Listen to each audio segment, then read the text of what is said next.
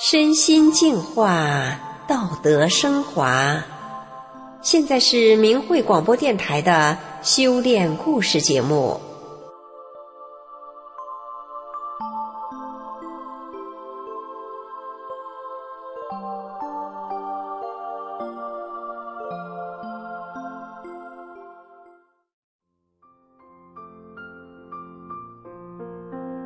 听众朋友，今天要给您说说。夏兰的故事。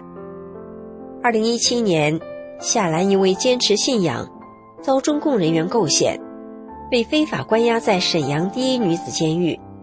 在监区里，她还继续向身边的人劝善。她所在的监区，一位姓李的区长忍不住问了夏兰：“你说你修炼法轮功得福报，你都被关到这里了，遭了这么多的罪。”福分在哪儿？是啊，夏兰都到监狱里遭罪了，哪儿来的福分呢？下面我们就来听听夏兰的故事。夏兰不到四十岁，就在某县的石油公司担任人事科长了。他工作需要经常出差，每一次回家，他都很怕碰到熟人，也怕跟同学聚会。因为他怕亲朋好友一下就说到他的痛处，说他气色差，是不是生病了？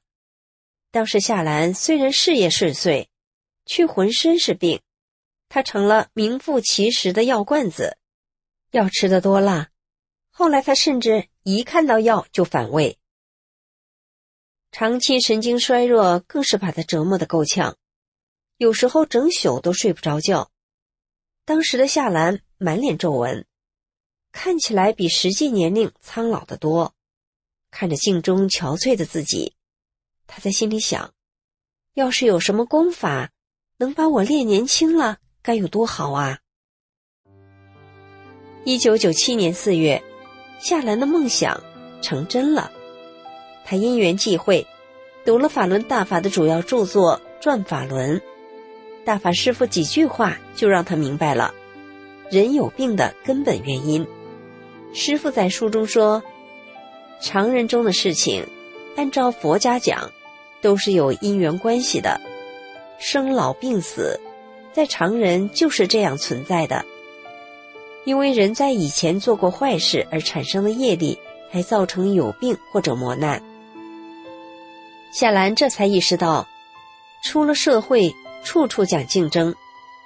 不知不觉，他也变得争强好胜了，一心想着要出人头地，事情却总不能如他所愿。这些年来，他真是把自己搞得身心疲惫，惹出了一身的病。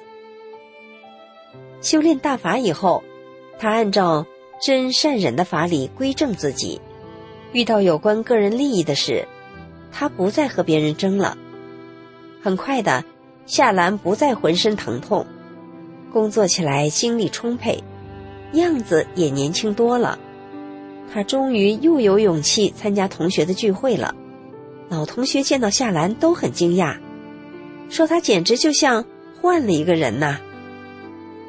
夏兰也不再烦恼那些争名夺利的事了，她只是按照大法的要求，尽心尽力的做好工作，同时不断的修炼自己的心性。两年以后，在单位的十一位科长当中，夏兰却凭中选，当上了综合办公室主任。大家都很认可她的工作表现及为人。夏兰和丈夫开始练功之后，那时小学五年级的儿子心里想：都什么年代了，爸妈还这么迷信，还要修炼，我得看看是什么书把他俩迷住了。于是呢，十二岁的儿子也捧起了转法轮。这一读，他对夏兰说了：“妈，我也要修炼。”从那天起，儿子就用早自习的时间和夏兰一起到练功点练功。晚上写完作业，儿子就学法。他也用真善忍要求自己，不用夏兰督促，他自动自发的学习，成绩一直名列前茅。儿子和同学也相处得很融洽。每到休息日，夏兰家里总会有好多小朋友来找儿子玩。到了该上中学的时候，很多家长都想把孩子往城里的实验中学送。夏兰家不在那一个学区，要想到实验中学读书，就得托关系才行。面对家长和学生都很向往的名校，夏兰还是告诉儿子：“修炼人不跟人家争，该上什么学校就上什么学校。”没想到啊，夏兰没托关系，儿子。还是进了实验中学。他问儿子怎么回事，原来儿子有个同桌的同学，同学的父亲在公安局上班，正打算托关系转到实验中学。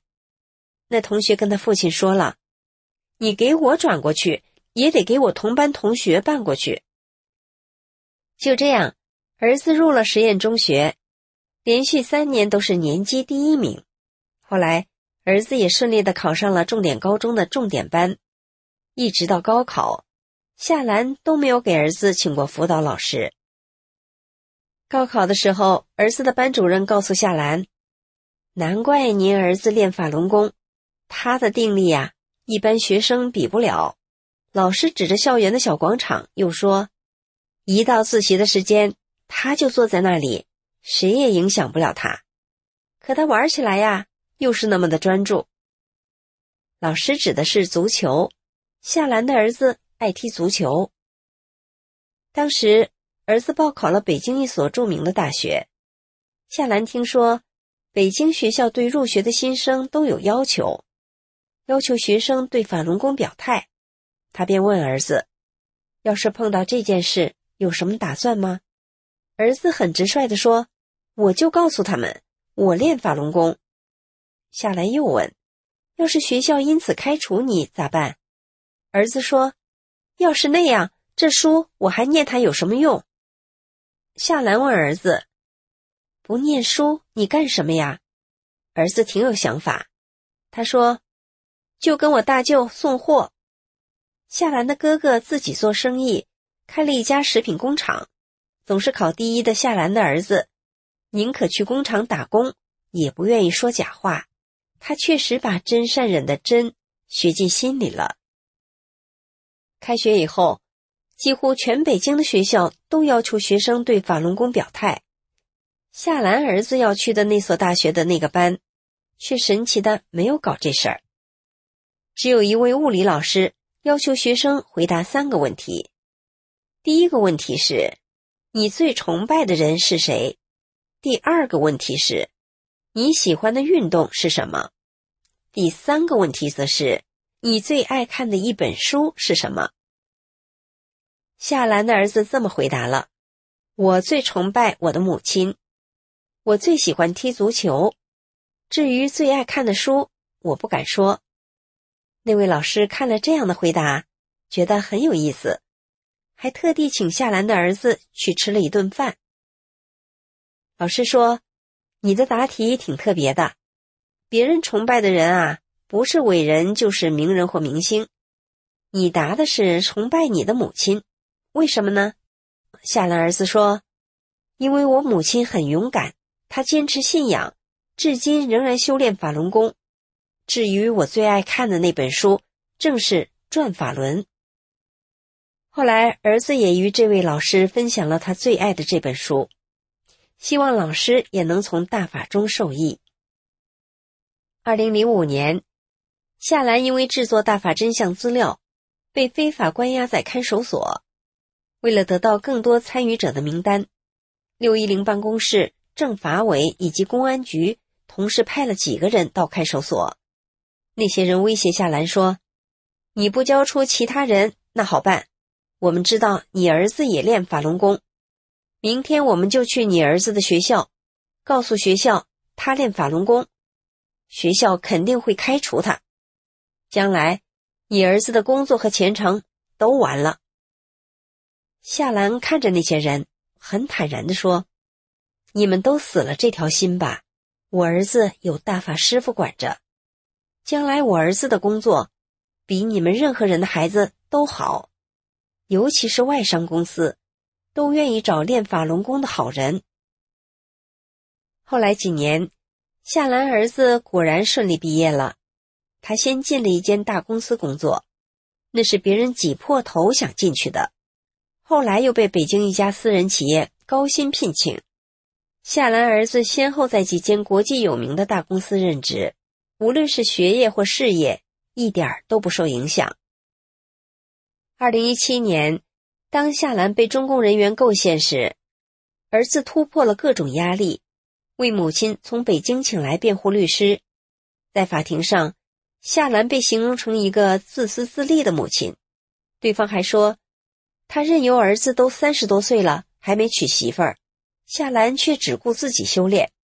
听到这样无理的话，夏兰儿子在法庭上当众对着他大喊：“妈，您是儿子的骄傲。”夏兰入狱四个月时，有人给夏兰儿子介绍对象。根据当地的习俗，娶媳妇儿除了得有房子，还得给女方至少八到十万人民币的彩礼钱。没想到。未来的亲家听说夏兰家因为信仰几次被非法判刑劳教，家里没有积蓄，竟然只说练法轮功的人心眼都好，然后一分钱也没要，就同意女儿和夏兰儿子结婚了。婚后，夏兰儿子决定离开北京，在妻子工作的地方安家。他向公司老板提了辞呈，老板还没说话。总监就先开口了：“你不用辞职，可以远程办公。公司有事需要的时候，你再回来，路费全报销，宿舍还给你留着。”总监还调侃他：“你是个大圆满呐，可以守着老婆孩子在家办公了。”二零二一年十月，夏兰终于结束了四年半的冤狱，回到家，亲朋好友一见夏兰。就羡慕的说：“就你有福啊，儿子娶了媳妇，孙女儿也有了。看你要回来了，儿子又买了大房子，什么都不用你操心。”听众朋友，听了夏兰的故事，您觉得夏兰是不是有福呢？而您觉得夏兰的福是什么呢？有健康的身体是难得的福分。儿子的成长不用让自己操心，毕业后还事业顺利，有大房子，这是为人父母的福分。父母慈爱，儿子孝敬，是家庭的福分。而这一切全源自夏兰一家修炼法轮大法的缘故。所以我们想，夏兰会觉得自己的最大福分就是修炼了法轮大法吧。今天的故事就说到这里了，谢谢您的收听，我们下次空中再见。